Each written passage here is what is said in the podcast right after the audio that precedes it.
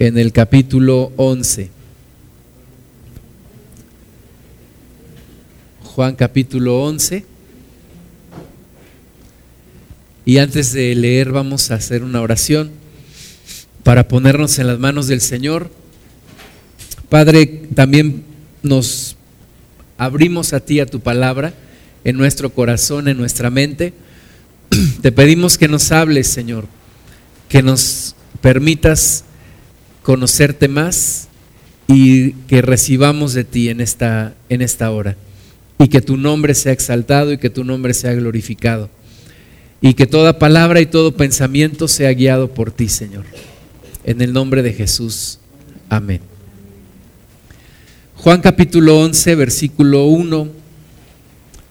Dice, estaba entonces enfermo uno llamado Lázaro de Betania, la aldea de María y de Marta, su hermana. Nos habla aquí de una familia de una familia y nos habla de tres personas de esta familia. Nos habla de Lázaro, que estaba enfermo, dice aquí, y María y Marta, que eran sus hermanas. Dice que vivían en una aldea que se llamaba Betania. Betania está aproximadamente a tres kilómetros de Jerusalén. Entonces estaban ahí en esta, en esta aldea, vivía esta familia. Lázaro estaba enfermo y dice que María y Marta eran sus hermanas. Dice el versículo 2, María, cuyo hermano Lázaro estaba enfermo, fue la que ungió al Señor con perfume y le enjugó los pies con sus cabellos. Vamos a ver un poquito acerca de esta familia. Vamos al libro de Lucas, perdón, capítulo 10, versículo 38, apartando aquí en Juan 11, vamos a Lucas 10, 38. Nos habla de, esta familia, de Lázaro, Marta y María. Vamos a Lucas 10:38 y nos habla ahí de Marta y María. Dice, aconteció que yendo de camino entró en una aldea. No nos dice aquí en qué aldea, sin embargo por Juan 11 sabemos que la aldea era Betania. En esta aldea entró el Señor, dice que una mujer llamada Marta le recibió en su casa. Marta y María tenían temperamentos diferentes, eran hermanas, pero cada una de ellas tenía su propio temperamento. Marta yo creo que era un poco más extrovertida, ahorita vamos a ver cómo era Marta, y María un poquito más reservada, un poquito más, más en, su, en su mundo. Mm, tal vez, como siempre, encontramos que se dirige eh, la palabra primero a Marta y luego a María, tal vez pudiéramos deducir que la mayor de, ellas dos era Marta. Marta siempre está como aquella que, que, toma la iniciativa, como aquella que va adelante y María un poquito siguiendo, siguiendo a Marta. Entonces, Marta recibió en casa al Señor Jesús, recibió en su casa, lo invitó. Y dice el versículo 39, esta tenía una hermana que se llamaba María, la cual sentándose a los pies de Jesús oía su palabra. Entonces, aunque Marta invitó al Señor, María, que era su hermana, estaba en su casa y María se sentó a los pies del Señor Jesús y escuchaba su palabra. Era una actitud una actitud de alguien que buscaba ser enseñado. El apóstol Pablo dice que él fue educado a los pies de Gamaliel. Entonces, María, sentándose a los pies de Jesús, escuchaba la palabra, deseaba ser enseñada por el maestro. Recuerden ustedes que en ese entonces no había sillas como las que hoy tenemos, sino que la gente en su casa casi se medio recostaba para poder comer o para poder cenar o para poder platicar. Entonces, María estaba sentada a los pies del Señor y oía su palabra. Marta era la que lo había invitado a casa, pero María era la que se había sentado ahí a escucharle. Pero Marta dice, se preocupaba con muchos quehaceres y acercándose dijo, Señor, ¿no te da cuidado que mi hermana me deje servir sola? Dile pues que me ayude. Entonces Marta, otra vez vemos eh, lo que yo les decía es más más extrovertida, más eh, activa y está ahí haciendo los quehaceres, está ocupada, pero había invitado al Señor Jesús. Entonces le dice, Señor, no tienes cuidado que mi hermana no me ayuda, dile que me ayude. Versículo 41, respondiendo Jesús le dijo, Marta, Marta, afanada y turbada estás con muchas cosas, pero solo una cosa es necesaria y María ha escogido la buena parte, la cual no le será quitada. Entonces, aunque Marta le había pedido al Señor pues que regañara a María porque estaba de floja, según ella, pues no le ayudaba, el Señor Jesús le dice, Marta, tú estás turbada con muchas cosas, pero María pues ha escogido la mejor parte. María escogió lo que es necesario y eso no le será quitado. Entonces vemos aquí eh, un poquito el temperamento de las dos de Marta un poco más hacia hacer algo, más ocupada en la actividad, y María un poco más reflexiva, más disfrutando del Señor Jesús. Ahora, dentro de, esta, de, este, de estos versículos encontramos que nosotros necesitamos tener esos tiempos de comunión con el Señor. En vez de dejarnos ocupar con tantas cosas que tenemos que hacer, necesitamos apartar nuestros tiempos con el Señor Jesús. Amén. Si pensamos un poquito en el temperamento de las dos, entonces vemos que Marta era más, como decía, más extrovertida, más, más enfocada a la acción y tal vez María un poco más hacia la reflexión. En algún momento de nuestra vida necesitamos las dos cosas. A veces necesitamos estar más enfocados en la acción, a veces más en la reflexión, más en lo que en lo que tenemos que, hacer, en lo que tenemos que pensar antes de hacer. Vamos a Juan 11, entonces. Esta familia, estas dos hermanas, tenían un hermano. Y ese hermano se llamaba Lázaro. Y Lázaro estaba enfermo. Dice el versículo 2. María, cuyo hermano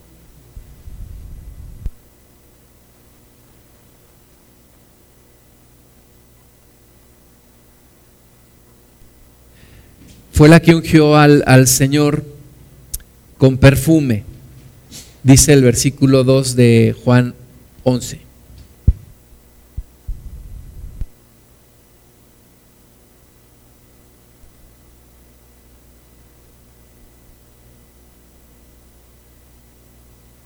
Fallando un poco la pila, entonces voy a tomar este.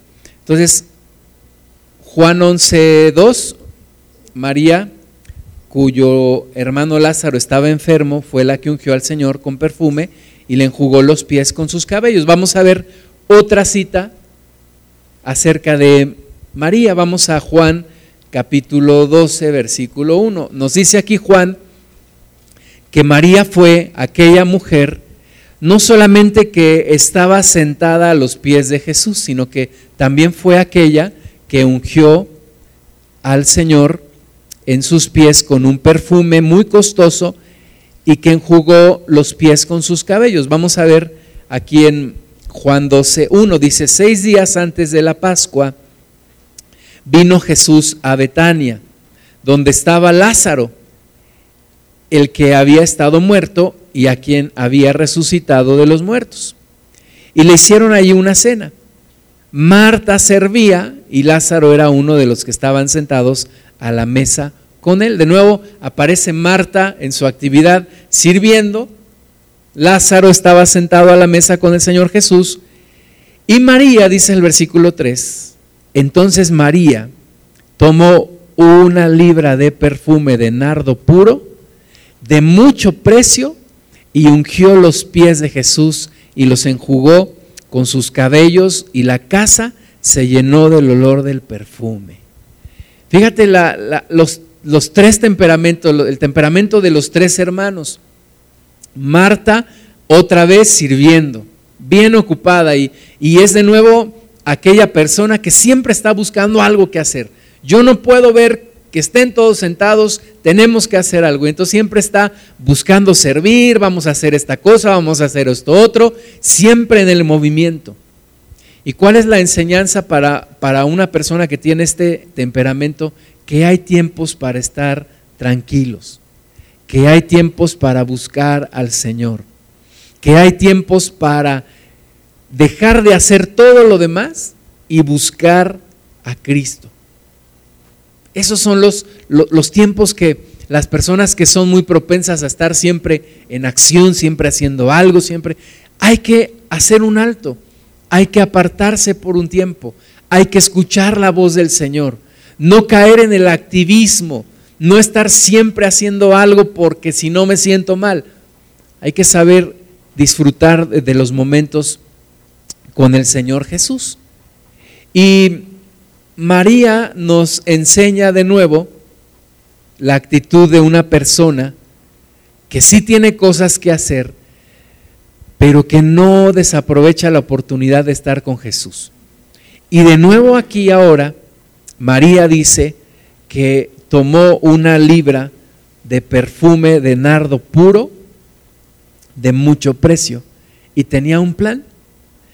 Y mientras Marta corría y servía y mientras Lázaro estaba en la mesa sentado con el maestro, María tomó ese, ese perfume de nardo puro de mucho precio y ungió los pies de Jesús y los enjugó con sus cabellos y la casa se llenó del olor de su perfume.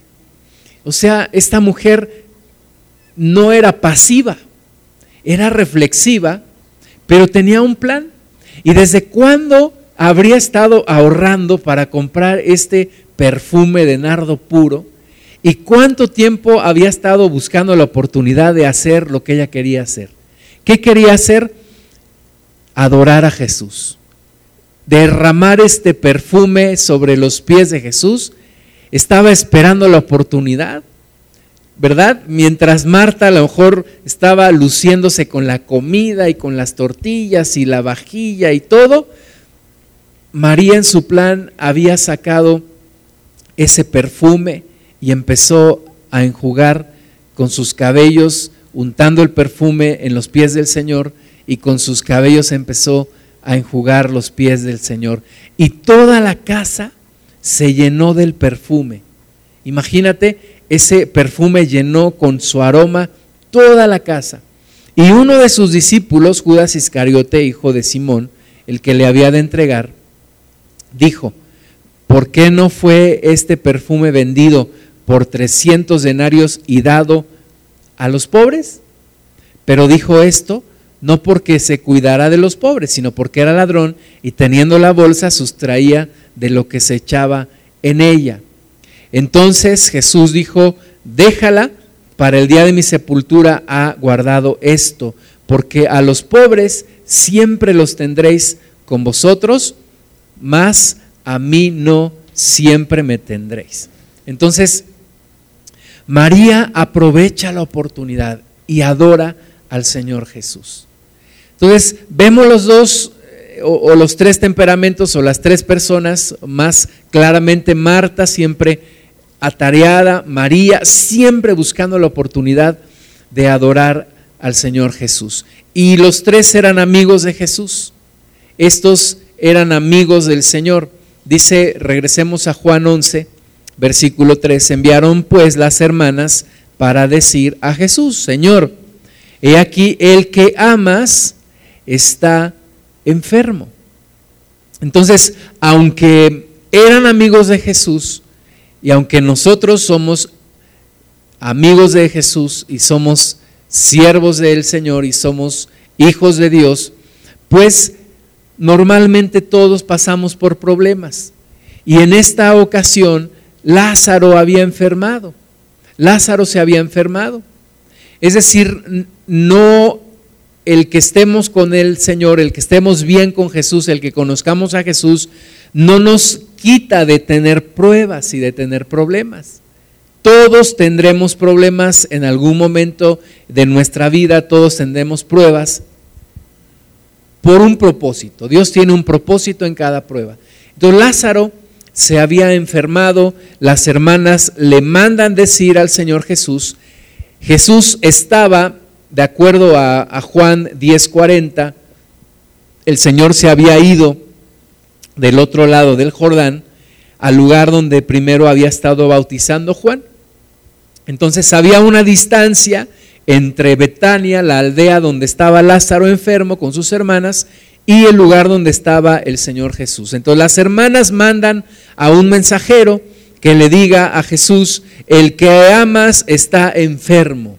O sea, acuérdate Señor de, nuestra amistad, acuérdate de la amistad que tienes con Lázaro y queremos decirte que está enfermo, que vengas por favor.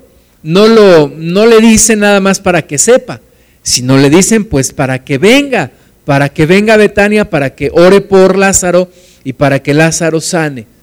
Pero a veces eh, Señor Jesús hace cosas que no entendemos. Versículo 4 dice, oyéndolo Jesús dijo, esta enfermedad no es para muerte sino para la gloria de Dios, para que el Hijo de Dios sea glorificado por ella. Y nos dice el versículo 5, y amaba Jesús a Marta, a su hermana y a Lázaro. Amaba a los tres, es decir, no solamente a Lázaro, cuando le dicen, aquel al que amas está enfermo. Bueno, Jesús no solamente amaba a Lázaro, y no cometamos el error de pensar que era un amor erótico, no era un amor erótico, era un amor de amistad y era un amor especial de nuestro Salvador hacia este hombre Lázaro. Ahora, el amor que tenía por Marta y por María tampoco era un amor erótico, era un amor, de nuevo, de un Salvador, de nuestro Salvador, hacia estas dos mujeres. Cuando María toma el perfume y lo, y lo pone en sus pies, lo está adorando. Entonces Jesús tenía una relación, una buena relación con esta familia. Ellos le amaban a él y Jesús amaba a esta familia, a Lázaro, a Marta y a María. No nos dice que amaba a alguno en particular o a alguno más que a los demás, sino que a los tres los amaba. El Señor Jesús nunca tuvo una relación de amor eh, erótico o de amor como hombre hacia una mujer. Jesús no amó a una mujer en, ese, en esa pasión, en, ese amor, eh, digamos, de hombre y mujer. Jesús siempre trató a las mujeres con respeto.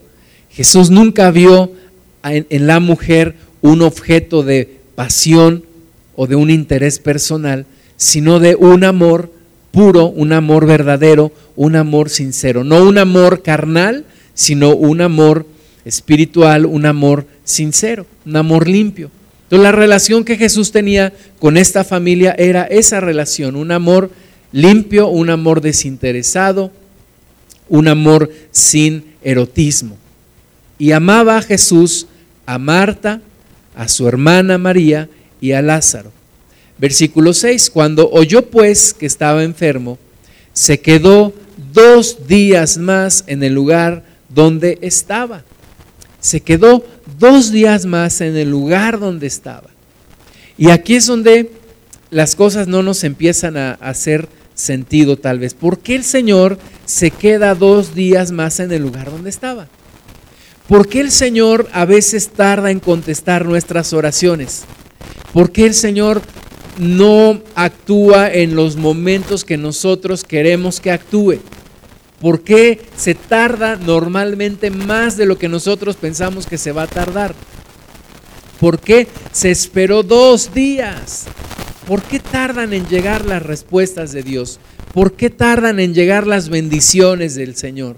¿Por qué si estamos orando para una sanidad, por qué la respuesta no llega de manera inmediata?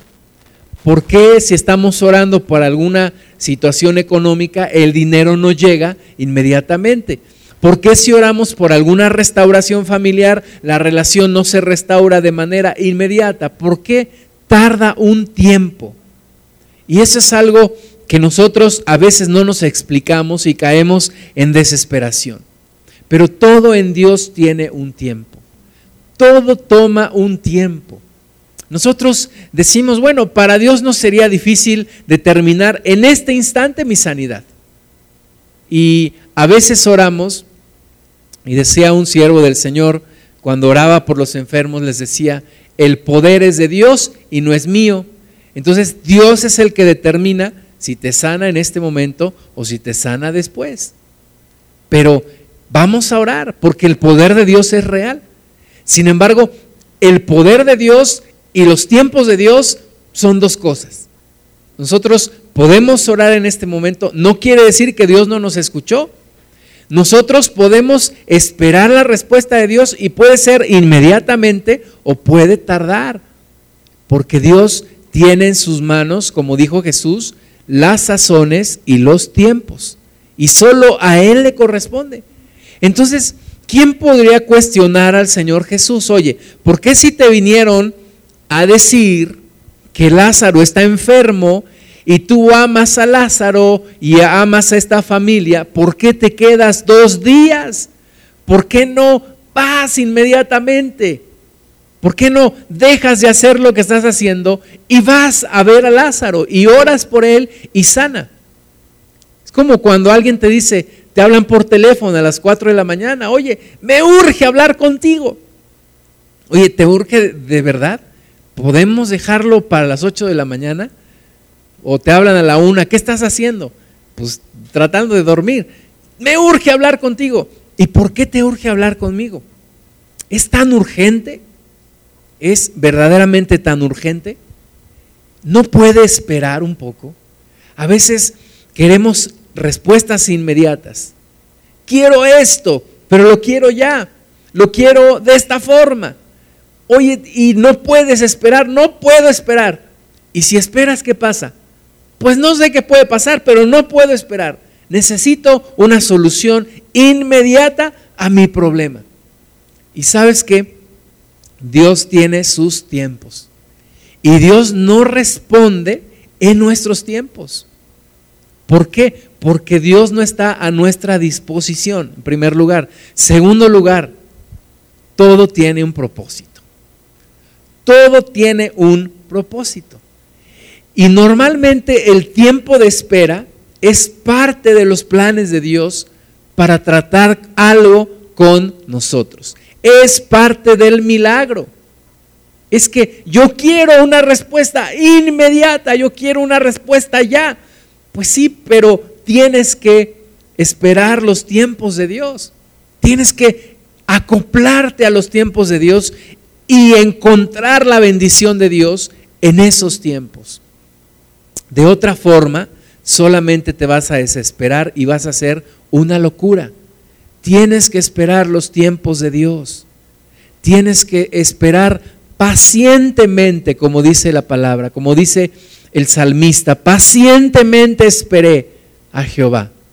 Tienes que esperar pacientemente y permanecer en esa espera hasta que Dios lo determine.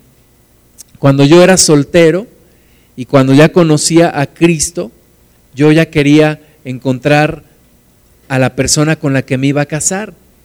Y yo estaba desesperado, estaba ya diciendo, pues tal vez nunca me voy a casar. Tenía 20 años y desesperado estaba orando a Dios. Y bueno, gracias a Dios llegó mi bendición, llegó mi esposa. Yo tenía 25 años cuando nos casamos. O sea, hubo una espera, nos conocimos cuando yo tenía 24, hubo una espera de cuatro años, que a mí se me hicieron cuatro siglos, ¿verdad? Se me hizo mucho, pero tuvo su propósito, tuvo su plan. El esperar siempre tiene un propósito. En una ocasión platicaba con el hermano Wenmayer y me decía, hermano, los tiempos de espera tienen un propósito. Usted ya quiere que su iglesia crezca, pero Dios sabe lo que hace y Dios tiene un propósito. Y en ese tiempo Dios le está preparando a usted, me decía el hermano Wayne. Todo tiene un propósito. Y ese tiempo de espera hay que disfrutarlo, hay que aprovecharlo y hay que esperar a Dios. Entonces Jesús eh, estaba ahí en, esta, en, esta, en este lugar, recibe la noticia, le urge a esta familia que vaya a saberlos porque Lázaro está enfermo. Tal vez, tal vez le dijeron, Lázaro está a punto de morir. Y Jesús dice, vamos a esperar y espera dos días en el lugar donde estaba. ¿No te ha, no te ha pasado que, que, que dices, ¿por qué no viene la respuesta de Dios? Y tiempo después te das cuenta que Dios estaba acomodando otras cosas. Dios estaba tratando con otras personas. Dios estaba alineando y arreglando otras cosas. Ayer este, veníamos para acá desde Veracruz y, y, nos perdimos, yo me perdí. No supe cómo agarrar la, la entrada que queríamos agarrar y tardamos como tal vez hora y media más en llegar. Pero pasamos por un lugar donde se había volteado un tráiler, una pipa. Y ya, gracias a Dios, ya estaba un poquito controlado. Y dije, bueno, ¿quién me dice que no? Dios me permitió perderme en mi ignorancia, porque Dios pudo haberme iluminado y, por aquí, pero no lo hizo. Y yo en mi ignorancia tomé el camino equivocado. Pero ¿quién me dice que Dios no nos libró de un accidente? Entonces, todo tiene un propósito. Toda espera tiene un propósito. Y si Dios te dice espera, no desesperes. Y si Dios te dice espera, no es manzana, espera. No, espera, espera. Dice Jesús que Él tardó dos días. Dos días ahí en el lugar en donde Él estaba versículo 7. Luego de esto, dijo a los discípulos, vamos a Judea otra vez. Vamos a Judea otra vez. Una vez un, un profesor mío, estábamos hablando de, de la consejería, y decía, cuando una persona te habla y quiere hablar inmediatamente contigo y quiere verte inmediatamente, dile que no puedes. Dile que no puedes inmediatamente, no puedes verla inmediatamente. Ahora, ¿está a punto de suicidarse? Entonces sí ve inmediatamente. Pero si no, ¿cuál es el problema? Oye, si estás comiendo y recibes una llamada, alguien te quiere ver inmediatamente, ¿tienes que dejar de comer para ir a ver a esa persona? ¿Es tan urgente? Normalmente no lo es. Normalmente son los nervios, son las emociones de la otra persona. Entonces, déjame terminar de comer, déjame tomo mi cafecito, mi postrecito, y entonces ya voy y te veo. ¿Cuál es el problema? O sea, es que mira, mi jornada de trabajo termina a tal hora, yo te puedo ver después de tales horas o mañana te puedo ver. Porque normalmente lo que traemos es una, una desesperación, pero no podemos tampoco meter a las personas en nuestro ritmo, en nuestra urgencia. Entonces, el Señor tomó las cosas de acuerdo a sus planes, a los planes de Dios, no a los planes de esta familia que amaba mucho. No era que no le dio importancia a la noticia, no era que no le importaba Lázaro, no, pero le dio su tiempo y estaba guiado por el Espíritu Santo. Y entonces, luego después de esto, dijo a los discípulos, vamos a Judea otra vez. Le dijeron los discípulos, rabí, ahora procuraban los judíos apedrearte y otra vez vas allá. Los judíos ya habían planeado matar al Señor Jesús. Y los discípulos le dicen, Señor, ¿cómo te atreves a regresar a Judea? Es decir, lugar donde estaba Jerusalén y, y Bethesda estaba a tres, perdón, Betania estaba a tres kilómetros de allí, le dicen, ¿cómo te atreves a regresar ahí si te quieren apedrear? Versículo 9, respondió Jesús, ¿no tiene el día 12 horas? El que anda de día no tropieza porque ve la luz de este mundo, pero el que anda de noche tropieza porque no hay luz en él. Dicho esto, les dijo después, nuestro amigo Lázaro duerme, mas voy para despertarle. Dijeron entonces sus discípulos, Señor, si duerme sanará. Pero Jesús decía esto de la muerte de Lázaro, y ellos pensaron que hablaba del reposar del sueño. Entonces Jesús les dijo claramente, Lázaro ha muerto, y me alegro por vosotros de no haber estado allí, para que creáis, mas vamos a él. Dijo entonces Tomás, llamado Dídimo, a sus condiscípulos, vamos también nosotros para que muramos con él. Y aquí aprendemos otra cosa. Si tú haces siempre lo que los demás te dicen que hagas, puedes estar contradiciendo a Dios y nunca vas a dejar contento a nadie. ¿Verdad? Unos querían que fuera inmediatamente y otros decían, no podemos ir ahí. Y Jesús no complació ni a los que tenían la urgencia ni a los que no querían. Tú siempre tienes que dejarte guiar por Dios no por las presiones de las demás personas, no por la urgencia de las demás personas. No puedes perder la calma, no puedes perder la paz, no puedes perder el dominio de ti mismo. Tienes que dejarte guiar por el Señor, por el Espíritu Santo. No por la necesidad, es que es urgente que vaya con esta persona. No, espérate, no es tan urgente. Espérate a la, respuesta de Dios. Es que necesito solucionarle su problema. Tú no le vas a arreglar su problema. Dios es el que arregla los problemas de todos. Entonces tienes que esperar el tiempo de Dios. No, a veces tienes que saber decir que no. Tienes que aprender también a, cubrir tu agenda y tu tiempo. No dejarte dominar por las demás personas. No puedes ser una persona de agenda abierta y de Biblia cerrada, porque tienes tantas cosas que hacer que atiendes todo y descuidas tu comunión con Dios. Entonces Jesús nos enseña a ser guiados por Dios, no por la gente, no por las presiones, no por las urgencias. Hay personas que siempre están apagando fuegos, siempre apagando los fuegos y nunca toman las provisiones para que ese fuego nunca se vuelva a presentar. Tienes que tomar las cosas con calma. He tenido momentos en mi vida donde he ido con desesperación a ver a alguna persona y la persona me dice, tranquilízate, a ver, vamos a platicar, a ver qué es lo que pasa. Tú quieres una persona no que te reciba y te haga eco de tu, de tu desesperación. Quieres una persona que te, te logre poner en paz. A ver, ¿qué es lo que está pasando? Realmente, ¿qué es lo que te sucede? A ver, vamos a ver si es tan urgente, si es tan importante, si es como tú lo ves o si es de otra forma. Jesús entonces siempre puede poner en paz a una persona que ha perdido esa paz.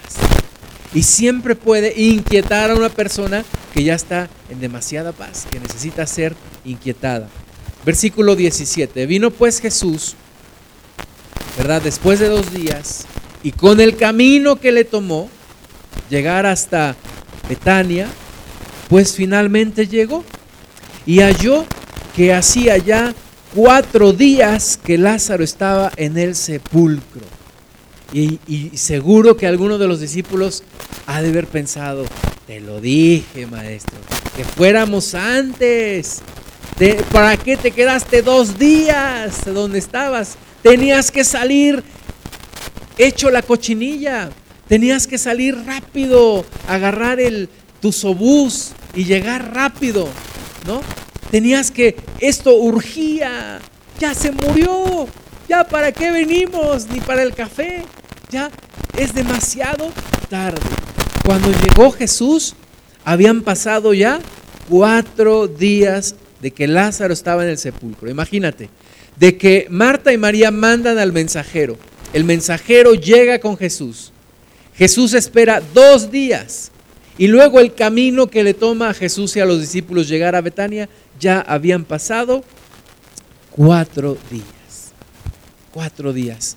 Y tú y yo pensaríamos, si tú y yo no conociéramos esta historia, diríamos demasiado tarde. Porque así decimos de nuestra vida.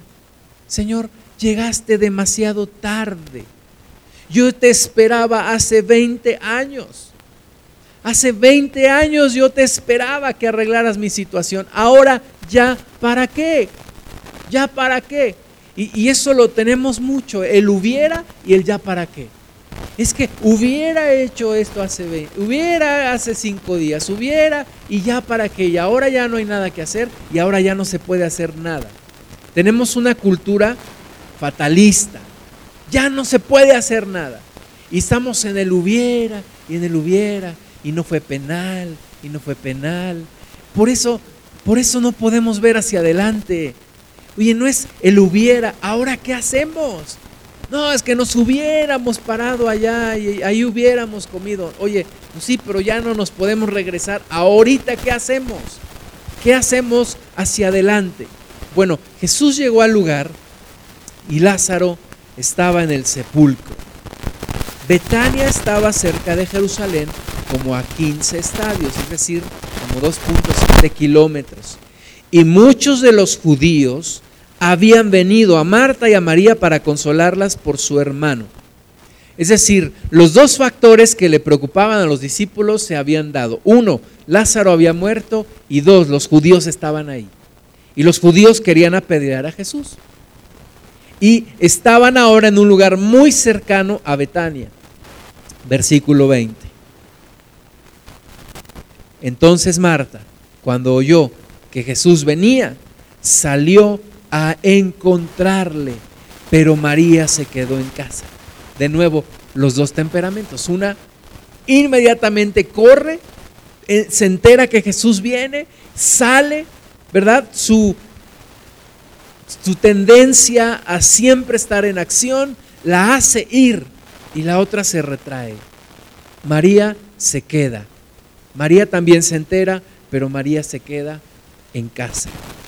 Y Marta versículo 21, dijo a Jesús, Jesús no había entrado todavía a Betania, Jesús no había entrado todavía a la casa de, Marta, María y Lázaro, estaba afuera. Eh, ahí en la casa había mucho movimiento, no sé si has estado en algún funeral, en, algún, en algún pueblo o en alguna casa.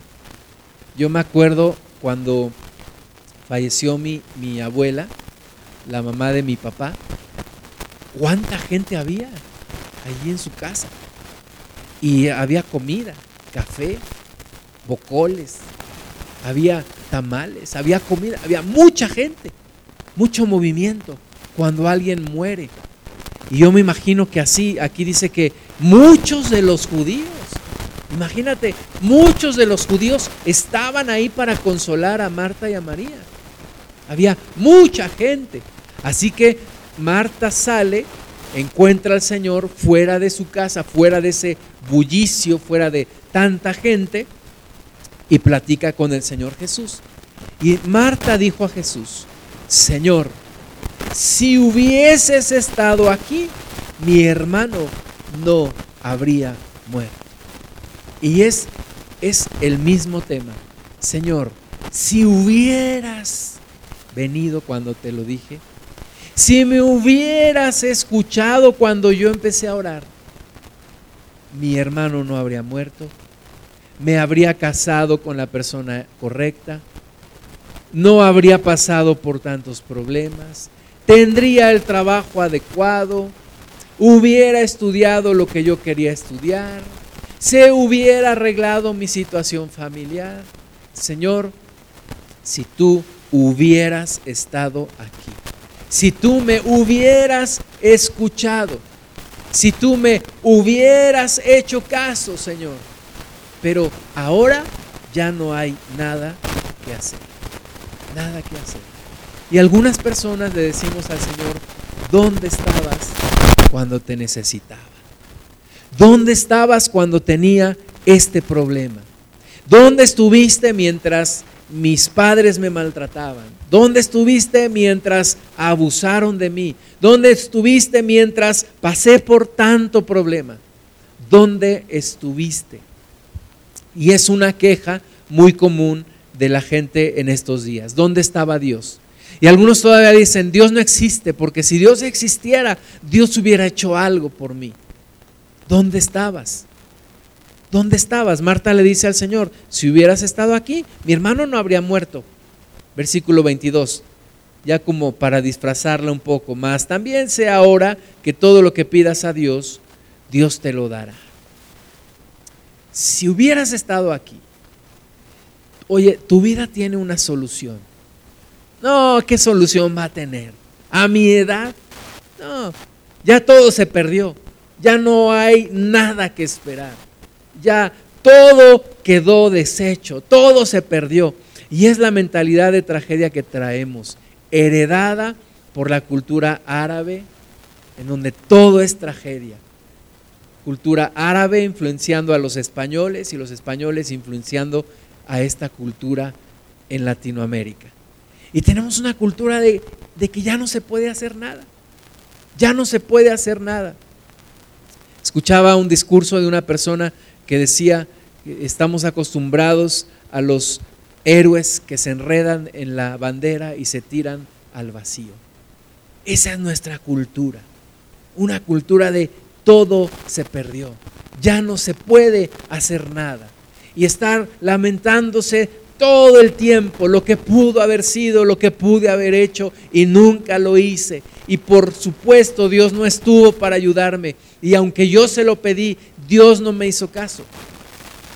Y nos quedamos en, el pasado, nos quedamos en el, si tú hubieras estado, si yo hubiera hecho, si yo no me hubiera equivocado. Y ahí estamos y toda la vida se nos va en eso, en el hubiera, en el hubiera.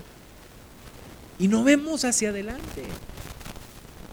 Yo me acuerdo una vez iba con mi papá, yo era niño, y íbamos ahí en una tienda de autoservicio y yo por, por, por, pues, por error y por, por torpe tiré una botella de sidra. Y le, y le, digo a mi papá, ¿y ahora? ¿Y ahora? Pues ahora vámonos. Y me saca por allá y yo todavía, ¿y ahora? ¿Y si hubiera? ¿Y si no hubiera? ¿Y si me hubiera cuidado? Y, oye, ya, hay que ver hacia adelante. Hay que ver hacia adelante, no quedarte en el hubiera. Señor, si tú hubieras estado, mi hermano no habría muerto. Mas ahora sé que todo lo que pidas a Dios, Dios te lo dará. Jesús le dijo, tu hermano resucitará. Sí, sí, Señor, sí. Yo sé que resucitará en la resurrección en el día postrero, pero mientras, pues ya nos amolamos, Señor ya se murió, ya no está aquí, ya no está, ya no hay nada que hacer. Jesús le está diciendo, tu hermano resucitará. Ella dice, sí, pero en el día postrero. Hay dos cosas que los humanos necesitamos para vivir. Una se llama esperanza y la otra se llama fe. Son diferentes. La Biblia las menciona por separado, la esperanza y la fe. La esperanza tiene que ver con el futuro, ¿verdad? Tú y yo tenemos esperanza de que hay un cielo. Ahora, no es una esperanza de que, ay, sí, tal vez no. Es, una, es, es algo que esperamos con certeza.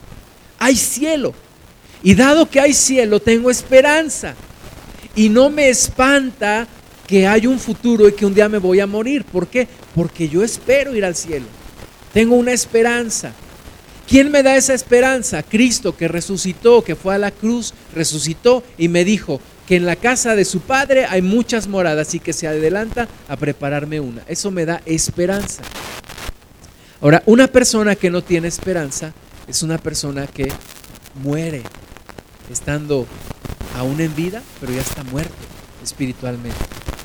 Ese, esa es una persona que no tiene esperanza piensa que todo va a salir mal, que todo va de mal en peor, quién sabe qué va a suceder. Pero una persona que tiene esperanza tiene ese motor para, para ir hacia adelante. Pero la fe tiene que ver con el hoy, no solamente con el futuro. La esperanza me ayuda en el futuro, pero la fe me ayuda hoy. Y, la fe dice la Biblia que es la certeza de lo que se espera y la convicción de lo que no se ve. Y la fe puede hacer cosas hoy. Entonces mientras Marta decía, sí, el día de la resurrección, en el día postrero, pero mientras aquí estamos chillando todos y tomando café, y, si tú hubieras llegado antes, Jesús le vuelve a decir, versículo 25, yo soy la resurrección y la vida. El que cree en mí, aunque esté muerto, vivirá. Esta es una de las de las frases más hermosas de nuestro Señor Jesús.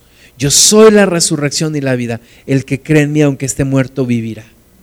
Jesús le está diciendo, sí, mira, tiene que ver con tu esperanza. Tu hermano va a resucitar en el día postrero.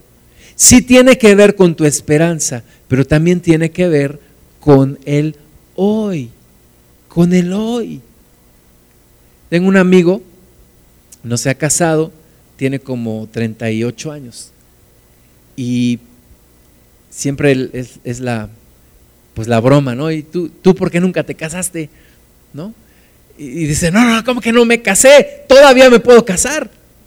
Todavía me puedo casar. Oye, eso es, eso es tener fe, ¿no? Sin dejar de bromear con él, pero, pero decir, oye, no digas que no me casé. Yo me puedo casar. Yo puedo encontrar a la persona idónea. Dios me va a dar a la persona correcta. Me puedo casar a la edad que Dios determine. Pudo haber sido hace 20 años, pero puede ser hoy también. Y escuché el testimonio de una mujer que dijo, este año me voy a casar. Y compró sus cosas, se preparó, conoció a la persona en, en Dios, a la persona idónea para ella, y se casó. Todo es cuestión de creer.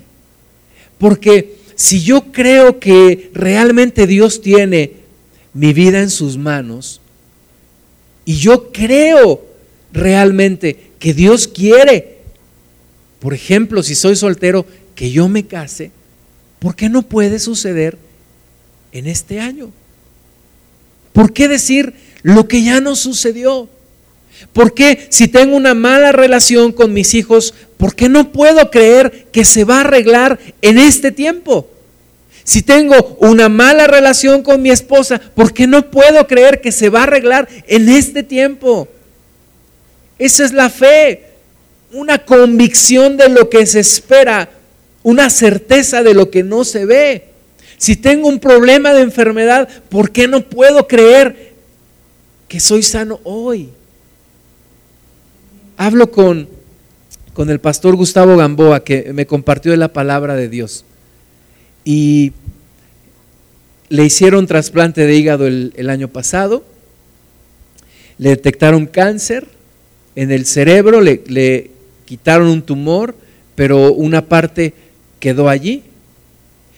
Se sometió a, tratamiento de, radioterapia para que su hígado sea aceptado por su cuerpo, le tienen que suprimir su sistema inmunológico. Y entonces le dicen la radioterapia no alcanzó a quemar el cáncer en su cerebro, no podemos hacerle quimioterapia porque su sistema inmune está suprimido, no hay nada que hacer por usted. Y él me dice, yo necesito que tú y yo nos pongamos de acuerdo porque yo estoy esperando la sanidad de Dios. Me dice, no necesito a alguien que me diga, pues fue en su tiempo, pues prepárate. No, me dijo, necesito a alguien que en la fe se sostenga conmigo y creamos que Dios me va a sanar. ¿Por qué no podemos creer que Dios me puede sanar? ¿Por qué si Dios levantó un paralítico? ¿Por qué si Jesucristo sanó a tantos enfermos? No podemos creer que Dios nos puede sanar en este tiempo. ¿Por qué no lo podemos creer? O, era Dios más poderoso antes que ahora? ¿O amaba más a esas personas que a mí en este día? ¿Por qué no puedo creer que Dios lo puede hacer? Dice el versículo 26, y todo aquel que vive y cree en mí no morirá eternamente. ¿Crees esto? ¿Crees esto? Esa es Todo el tema es nuestra fe. ¿Crees esto? ¿Crees que Dios puede cambiar tu situación? ¿Lo crees o no lo crees? ¿Crees que Dios puede traer un milagro? Sí o no. ¿Crees que Dios puede cambiar tu situación? Sí o no. Le dijo, sí Señor, yo he creído que tú eres el Cristo, el Hijo de Dios, que has venido al mundo. Y le contesta como con otra cosa. Le está preguntando, a ver, ¿tú crees que, que tu hermano puede resucitar? ¿Tú crees que todo aquel que cree en mí vive y no morirá eternamente? Sí, yo creo que tú eres el Hijo de Dios, el Cristo. No, a ver, ¿crees que tu hermano va a resucitar? ¿Crees en la vida eterna? ¿Crees en esto? Y entonces versículo 28, habiendo dicho esto se fue y llamó a María su hermana, diciéndole en secreto, el maestro está aquí y te llama. Eh, Dios trata a las personas diferente, porque somos diferentes. A una no necesitó llamarla, a la otra necesitó llamarla. Yo no sé de cuál seas tú, pero yo me identifico más con María, porque tal vez yo a veces no me atrevo a, a tomar la iniciativa y espero a que me llamen. Y Jesús recibió a las dos, a Marta en su, en su, en su activismo, en su protagonismo, en su liderazgo, y a María, eh, que estaba recogida, que estaba esperando, la llama. Ven, quiero hablar contigo. Dile a, le dijo a Marta, Marta, dile a María que que la espero aquí, que quiero platicar con ella. Ella cuando lo oyó se levantó de prisa y vino a él. O sea, sí quería hablar con él. Sí quería hablar con él. No se atrevía a ir sin que la llamaran, pero sí quería hablar con Jesús. Jesús todavía no había entrado en la aldea, sino que, se, eh, eh, que estaba en el lugar donde Marta le había encontrado. Entonces los judíos que estaban en casa con ella y la consolaban, cuando vieron que María se había levantado de prisa y había salido, la siguieron diciendo, va al sepulcro a llorar allí, ¿verdad? Nadie se eh, inquietó porque Marta salió, porque Marta siempre anda de un lugar a otro. Oye, pero María que se levante y que se vaya, eso sí es noticia. Y entonces la siguen, ¿a dónde va? Tal vez va a llorar al sepulcro. María cuando llegó a donde estaba Jesús, al verle, fíjate, tiene una actitud diferente aquí, se postró a sus pies. Se postró a sus pies, diciéndole, Señor, si hubieses estado aquí no habría muerto mi hermano. La actitud es diferente, pero el reclamo es el mismo. Señor, si tú hubieras estado aquí, y por allá me dijeron los chismosos de tus discípulos que te quedaste dos días en donde estabas, pero si tú hubieras estado aquí, mi hermano no habría muerto. Y aquí unos versículos tan interesantes.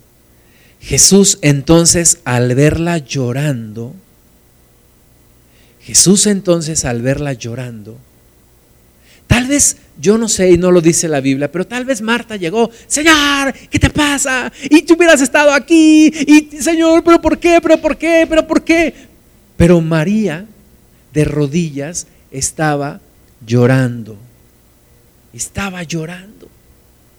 Y Jesús, al verla llorando, y a los judíos que la acompañaban también llorando, se estremeció en espíritu y se conmovió.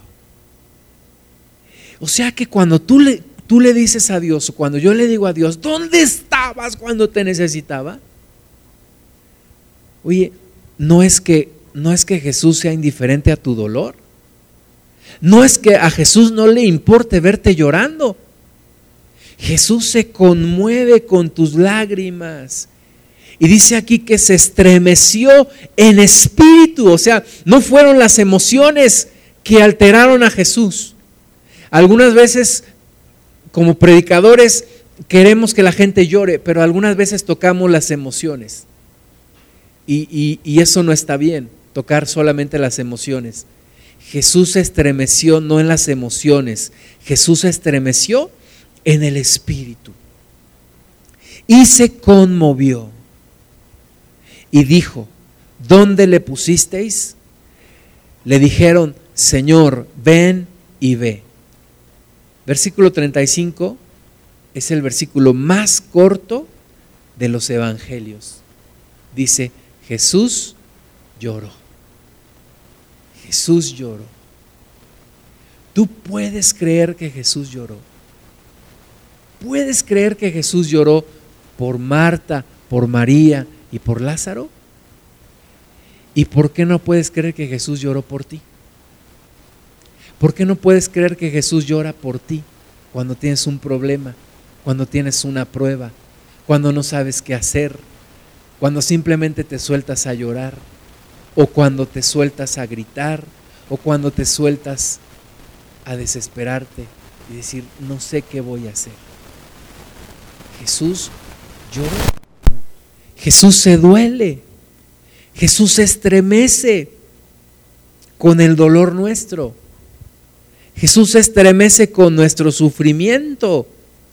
No es un Dios lejano que no le importa mi vida, que no sabe lo que estoy pasando, que no le interesa, que no, que no sabe lo que yo siento. No, Jesús se estremece y Jesús llora. Dijeron entonces los judíos, mirad cómo le amaba. Y siempre la gente malinterpretando. Mirad cómo le amaba. No, no solamente llora por Lázaro, llora por una humanidad que le tiene miedo a la muerte, que no sabe qué hacer, que no sabe a dónde ir, que está sola, que no puede salir de sus problemas, que no tiene esperanza, que no tiene fe, que es incrédula, que sigue en sus pecados. Jesús llora por esa humanidad que somos nosotros. Jesús llora en ese momento porque yo creo que vio toda la escena y, pensó en todo lo que representa y pensó en ti, pensó en mí y lloró no era nada más por Lázaro. Algunos de ellos dijeron, ¿no podía este que abrió los ojos al ciego haber hecho que también Lázaro no muriera? Y llora por nuestra incredulidad. Y por el si tú hubieras, y si hace 20 años, y si ayer, y si hace 5 minutos, y si el año pasado, y si yo hubiera, y si tú hubieras, y ya no hay nada que hacer, y ya no se puede hacer nada, y la leche ya regada ya no se puede rejuntar pues sí se puede hacer algo. Sí se puede. Claro que se puede. Versículo 38, Jesús profundamente conmovido, otra vez, vino al sepulcro. Profundamente conmovido. Vino al sepulcro. Tus oraciones sí tocan al Maestro. Tus oraciones sí tocan al Señor. Pero no una oración de, ay, sí, Señor, cuando quieras, cuando puedas, cuando tengas tiempo.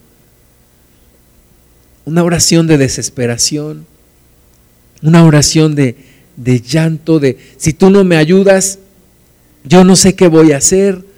Una oración que quiera tocar el corazón de Jesús. Jesús conmovido otra vez vino al sepulcro era una cueva y tenía una piedra puesta encima. Dijo Jesús, quitad la piedra.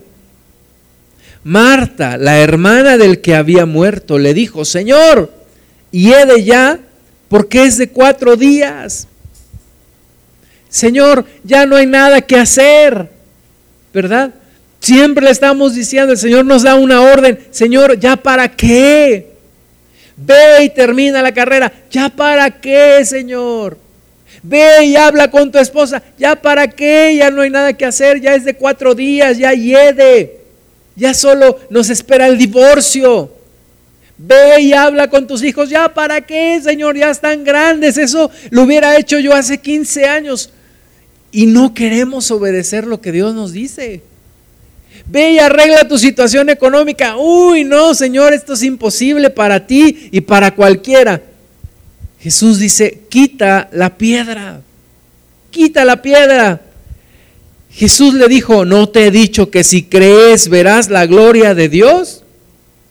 Y aquí está la clave. Si crees, verás la gloria de Dios. Si no crees, pues no verás la gloria de Dios. Pero si crees, verás la gloria de Dios. Entonces quitaron la piedra de donde había sido puesto el muerto. Y Jesús, alzando los ojos a lo alto, dijo, Padre, gracias te doy por haberme oído. Yo sabía que siempre me oyes, pero lo dije por causa de la multitud que está alrededor, para que crean que tú me has enviado. Y habiendo dicho esto, clamó a gran voz, Lázaro, ven fuera. Y el que había muerto salió, atadas las manos y los pies con vendas, y el rostro envuelto en un sudario. Jesús les dijo, desatadle y dejadle ir. En Cristo un muerto puede resucitar un matrimonio puede ser restablecido, una relación familiar se puede arreglar, una situación económica tiene solución, una enfermedad tiene solución, todo tiene solución en Cristo, solo es cuestión de creer, creer y combinar nuestra esperanza con nuestra fe. Esperanza hacia el futuro, pero la fe que me ayuda para el día de hoy. Vamos a ver Lucas 23, 32.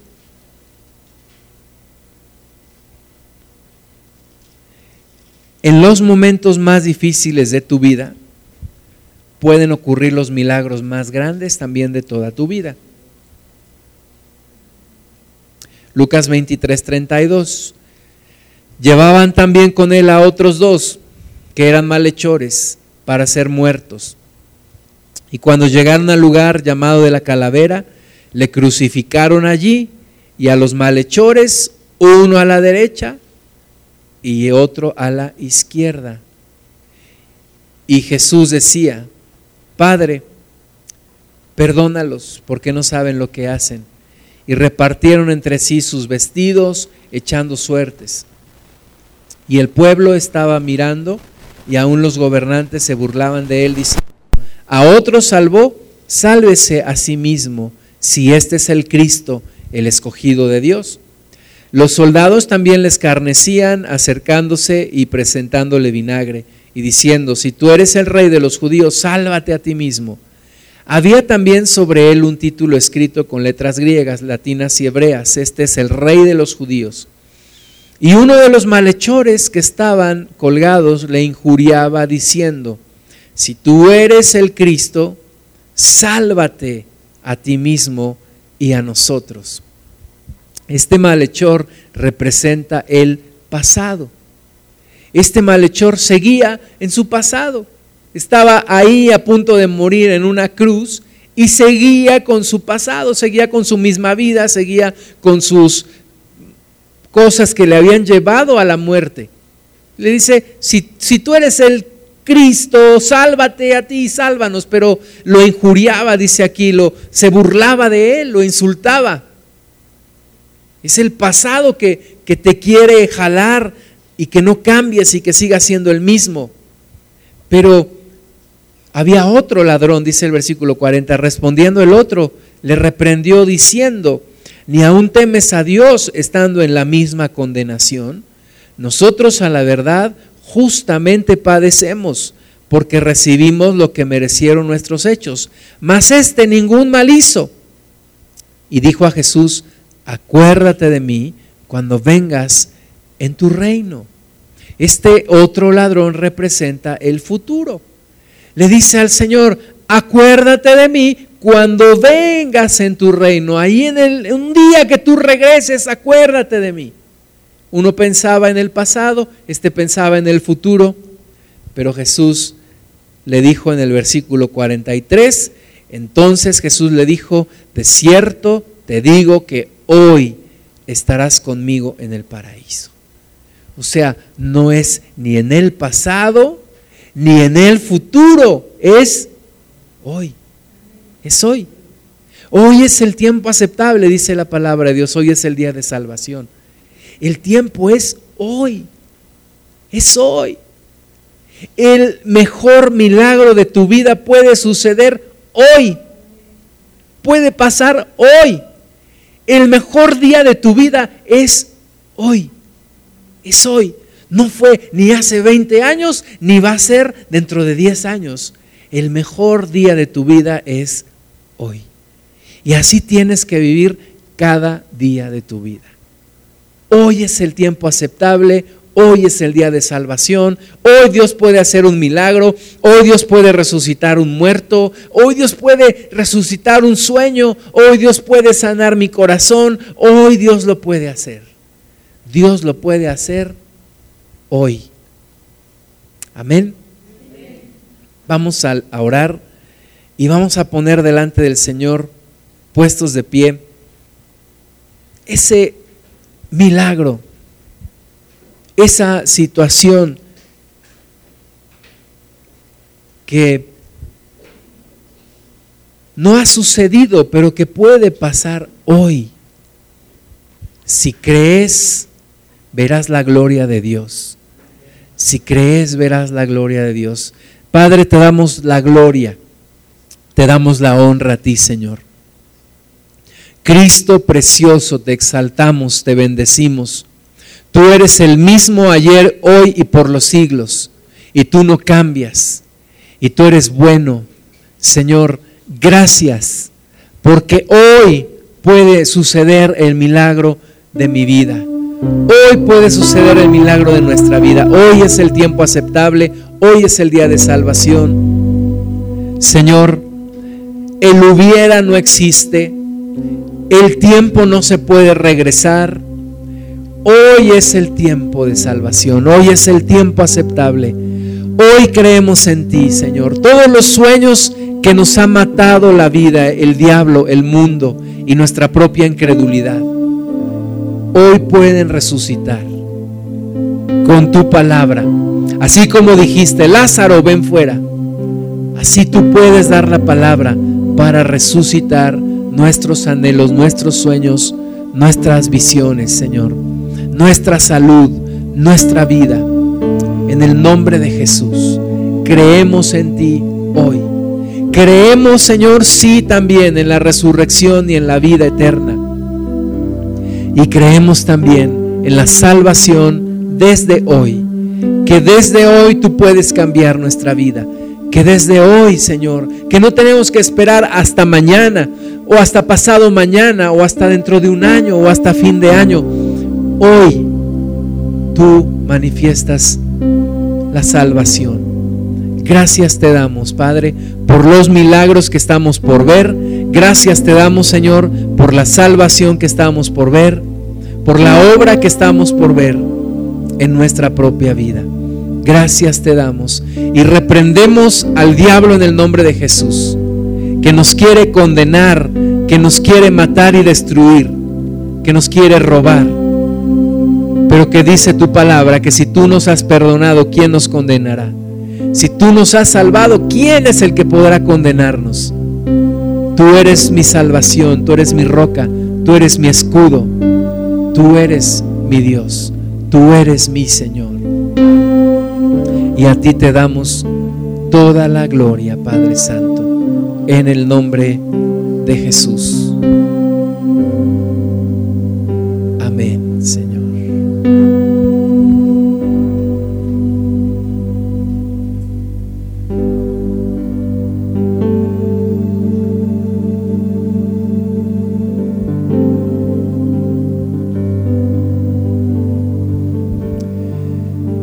Vamos a orar por los que estén enfermos.